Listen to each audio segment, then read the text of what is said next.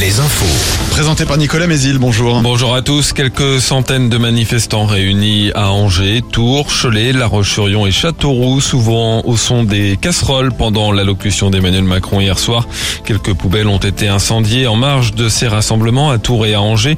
Le chef de l'État a souhaité l'ouverture d'une période de 100 jours d'apaisement et d'action, donnant rendez-vous le 14 juillet pour faire un premier bilan. Il a dégagé trois chantiers prioritaires, le travail, la justice et le progrès. Emmanuel Macron a notamment promis de désengorger les urgences d'ici la fin 2024 et annoncer des changements à l'école dès la rentrée prochaine. En revanche, pas de retrait de la réforme des retraites qui entrera en vigueur à l'automne. Et c'est en marge d'une manifestation contre la réforme des retraites qu'un homme évadé de la maison d'arrêt d'Angers a été arrêté le 15 mars dernier, condamné en semi-liberté. Il n'était pas retourné à la prison huit jours plus tôt. Devant le tribunal, il a expliqué qu'il s'y faisait raqueter. Le juge l'a condamné à six mois de prison.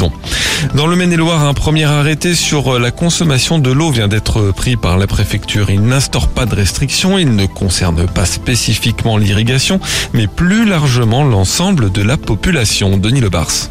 Oui, le Maine-et-Loire fait partie de ces départements dont les nappes phréatiques ont été insuffisamment remplies ces derniers mois, malgré les pluies de mars et de début avril.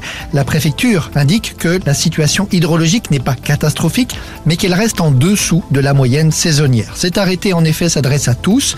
Le préfet du Maine-et-Loire appelle à faire preuve de sobriété avec la consommation de l'eau, en particulier à la maison et dans les jardins. Ce genre d'appel est lancé généralement au milieu de l'été. Il s'agit cette fois d'anticiper un éventuel nouvel épisode de sécheresse. Et rappelons que l'Indre et l'Indre-et-Loire sont déjà placés en vigilance aussi. Et les sports, on commence avec le foot C'est le début ce soir des matchs retour des quarts de finale de la Ligue des Champions au programme Chelsea-Real Madrid et Naples AC Milan. Hier soir en National, Orléans s'est incliné à domicile contre le leader Martigues, 4 buts à 1. En basket, on joue en National 1 ce soir les derniers matchs des poules hautes et intermédiaires. Tours assuré de jouer les playoffs et qui joue à Feur connaîtra le nom de son adversaire ce soir. Pour Chaland, le ticket est encore à valider. Il faudra gagner à Lyon tout en espérant une défaite de Boulogne. Et puis en Pro B, Angers se déplace à Chalon en Champagne. Enfin, la météo, on garde un temps ensoleillé. Quelques brouillards et un peu de grisaille matinale par endroit. Côté thermomètre, c'est stable, 16 à 17 degrés. Alouette. Alouette. Le 6-10. Le 6-10. De Nico et Julie.